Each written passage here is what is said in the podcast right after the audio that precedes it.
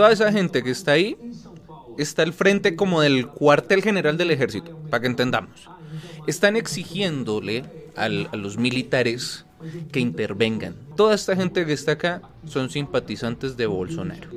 Entonces uno se pregunta, ¿Qué pasaría si llega a haber un golpe de Estado en Brasil? ¿Sí o no? ¿Será que es posible que haya un golpe de Estado? Resulta que ya hubo un golpe de Estado allá en Brasil y después de eso hubo una dictadura militar en Brasil y empezó el 31 de marzo de 1964 cuando derrocaron a un presidente y se terminó en 1985 19, 21 años, ¿cierto? 21 años de, dictadura militar después de derrocar un gobierno democrático. A mí me llamó mucho la atención el hecho de precisamente esto, o sea, eh, se da un golpe de Estado, una dictadura militar se produce, pero el golpe de Estado se da porque supuestamente el gobierno, pues, o, o digamos, en este momento, ahorita, ahorita, ahorita, ahorita, 2022, en caso de que llegue a ocurrir un golpe de Estado, se crearía una dictadura militar. Pero entonces las personas están pidiendo que eh, los militares intervengan precisamente porque el gobierno de Lula, dicen ellos, eh, va contra las libertades. Dice también el mismo, el mismo Bolsonaro, ya lo vamos a ver, va contra las libertades, va contra un Brasil eh, próspero y tal. Entonces, resulta que si llega a haber una dictadura militar, pues son más de 20 años en el poder. Entonces, no sé, yo pienso que es una incongruencia y realmente yo pensaría que sería algo desastroso, catastrófico en caso tal de que haya un golpe de Estado. Yo sinceramente sí le tengo miedo a que haya un golpe de Estado en Brasil. Es que estamos hablando, amigos, de la décima economía del mundo de la economía más importante de la región, amigos. En caso tal de que haya un desorden, tal como un golpe de Estado, ya sería la caocio de esta situación. Yo estuve viendo en la prensa también una cuestión bien interesante y es que pues como que nos están diciendo que eh, Bolsonaro no va a aceptar o va a buscar la manera de no aceptar. O sea, desde la prensa nos están diciendo como que viene un golpe de Estado. Digo yo, o sea, son los análisis que ellos hacen. Escuchemos un momento eh, esta situación, ¿no? De no aceptar las elecciones, el, resultado. Básicamente, esto es, eh, déjame explicar una cosa antes. Eh, el plan A de Bolsonaro no fue ganar en el voto. El plan A era dar un, un, golpe. Bien interesante lo que nos dice este profesor y analista. Recién terminaron las, las elecciones que el plan A de Bolsonaro siempre fue dar un golpe. Y hay que realmente tener en cuenta que Brasil está totalmente dividida. Y un país como está Brasil realmente es imposible gobernarlo. Sea quien sea el que vaya a gobernar. Si de pronto decimos que hay un, un golpe de Estado, sería un problema para Bolsonaro. Tanto interno como externo sería un gran problema. Si decimos que no, que no hay golpe de Estado y que va a hacer una transición, todo bien, todo chévere, y va a gobernar Lula, pues tenemos un país casi que ingobernable, porque es que la mitad exactica, mis amigos, en la mitad exacta está dividida Brasil. Escuchemos esto puede ser eh, muy saludable para la democracia brasileña que ese sea el escenario que acepte la eh, derrota, haber eh, perdido en estas elecciones, muy estrecho el margen, lo recordamos, 50,90% para Luis Ignacio Lula da Silva, son 60 millones de votos a favor del candidato del PT, es el nuevo presidente electo por los brasileños, Jair Bolsonaro se queda con el 49,10%, son 58 millones 203 mil. 60 millones para Lula, 58 millones para Bolsonaro. Esto está sumamente complicadísimo, mis amigos. Tenemos a medio Brasil, mis amigos.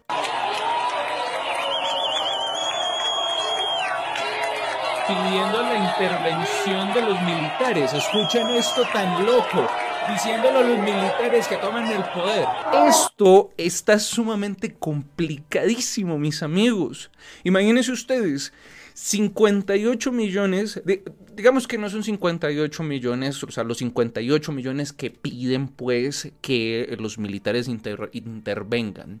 Pero, pero, pero, en la mente de Bolsonaro son 58 millones. En la mente de los militares sí son 58 millones.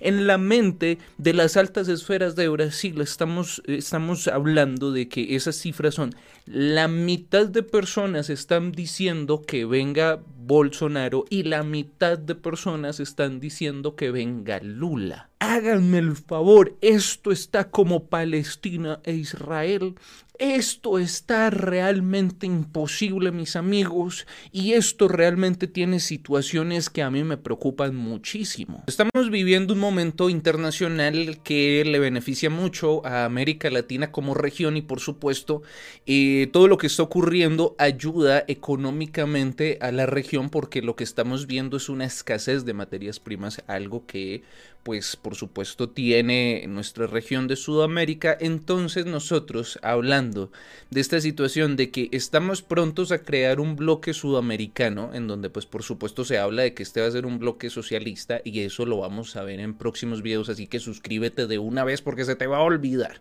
Entonces suscríbete de una vez, dale me gusta, escribe tu comentario ahí para que te vuelvan a avisar que subo video. Entonces tenemos eh, esa cuestión, vamos a, ver entonces seguramente un bloque o se está hablando de un bloque que tiene su economía, que tiene su única moneda. Simón Bolívar en algún momento habló de esa unión latinoamericana y dijo que una unión de esta manera podría provocar el nacimiento de una gran potencia mundial que podría gobernar el mundo entero y por supuesto estamos hablando aquí entonces de un conflicto de intereses porque estamos viendo cómo seguramente eh, los actores internacionales empiezan a moverse en estos países para que haya caos, para que no puedan gobernarse y por supuesto países en caos, países con revueltas civiles. Es que de hecho en Estados Unidos ya se habla de que Biden intervino en las elecciones de, de, Brasil. Miremos un momento esta, esta, esta confesión tan importante. So the same administration that is constantly yammering on about the sanctity of democracy and free and fair elections has in fact been meddling in the elections of other countries, in this case, specifically the elections of Brazil, for more than a year. We're not speculating about this. Biden's CIA director personally pressured Jair Bolsonaro's office, that'd be the former president, or still technically the president of Brazil. Lo cierto es que hay mucho, mucho alboroto en todo lado, ¿no? Ya se está hablando también de que en Brasil supuestamente estaban haciendo un saludo nazi Pero resulta que al parecer no se trataba de ningún saludo nazi, sino que era un saludo a la bandera pues normal como se, como se hace. Pero entonces, más puntualmente, esta cuestión de que, de que puede que haya interferencia desde el extranjero, que, que, pues eso no es una noticia nueva, eso es algo que sucede a menudo, o al menos a menudo hay denuncias de, de, de fraudes electorales y todas estas cuestiones, que por supuesto nos van a llevar a que cambien el sistema electoral y esto no va a ser para bien de nosotros.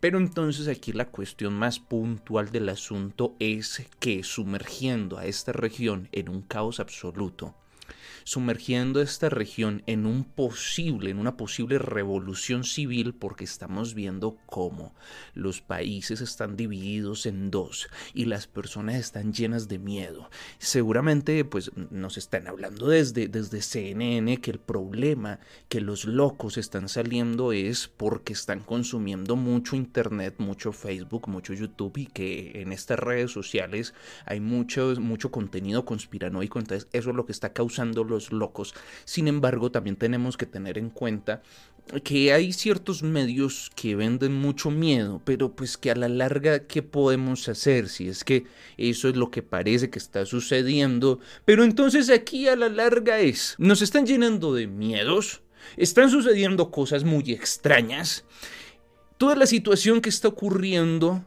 en el mundo puede favorecer a algunos países, pero como vemos, posiblemente lo que aquí se está viendo es un conflicto de intereses en donde se busca dividir a la población porque divide y vencerás. Porque es que resulta que la política ya no se trata del bienestar de las personas, sino de la administración del poder, y el poder radica en la mente de las personas. Así que de esta manera nosotros estamos entendiendo que esta crisis puede ser provocada y que lo lograron y que nos pudieron dividir y que lo que se busca es el fracaso y naciones ingobernables. Y que por supuesto, si no nos organizamos como países, alguien sí va a venir a sacar todos esos recursos que tenemos y sí lo va a aprovechar. Y no se les haga extraño, mis amigos, que detrás de tanta cosa política y tantos fraudes y tantas divisiones, estén esas personas superpoderosas, dueños de empresas, que les conviene todo esto para que puedan seguir saqueando nuestro continente mientras estamos distraídos, dividiéndonos y buscando siempre en qué está equivocado el otro y en qué yo soy mejor que cualquiera. Muchas gracias mis amigos, por favor ayúdame a compartir este video, escríbeme en los comentarios qué opinas de la situación de Brasil, ¿tú crees que se va a terminar convirtiendo esto en un golpe de estado o no? Yo realmente le tengo miedo, pero no creo, no creo, no creo que, se, que sea para tanto. Pero tal vez sí, tanta situación sí va a terminar afectando mucho a Brasil y a la región, por supuesto. Eso es todo. Muchísimas gracias. Y pues suscríbete entonces si quieres ver otros videos así, el próximo que viene y todo. Bueno, chao.